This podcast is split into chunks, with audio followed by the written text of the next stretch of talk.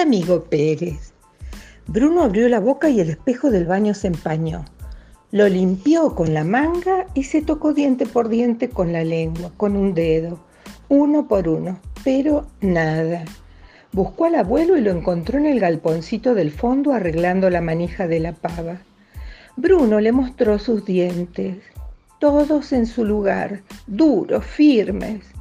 El abuelo miró hacia los tirantes del techo y dijo en un susurro, Paciencia, ratón Pérez. Y allá arriba, uno de los tirantes crujió. Ahí está, ¿viste? Ya escuchó, dijo el abuelo. Y Bruno en un cochicheo, sí, ya escuchó, pero ¿y si se aburre? ¿Y si se muda? ¿Y si se muere de esperar? El ratón Pérez es eterno, declaró el abuelo. Pero igual, ni un solo diente se aflojaba. Hasta que una mañana, al morder una tostada demasiado crocante, se le cayó un diente. Al abuelo. Dámelo, dame, gritó Bruno. Lo pongo en mi almohada. ¡Ah, ja, ja! rió el abuelo con un diente menos. El amigo Pérez no es tonto. Pero Bruno quiso y quiso, lavó el diente hasta que quedó bastante blanco y lo metió debajo de su almohada. Antes de salir para la escuela, fue hasta el galponcito, miró los tirantes del techo y susurró, ¡Hay diente, ratón Pérez! Y uno de los tirantes crujió.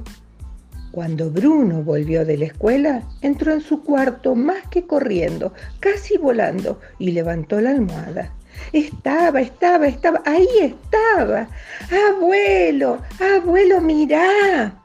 Bruno mostraba una moneda. Falsa, dijo el abuelo, y sacó del bolsillo una moneda legítima para comparar.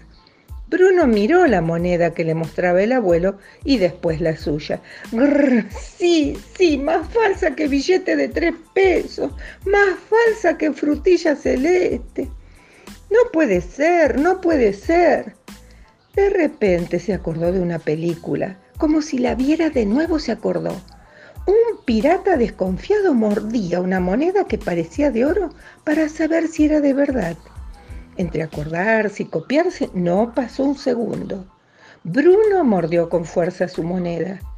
¡Ja, ja! El amigo Pérez no es tonto, recalcó el abuelo con voz de.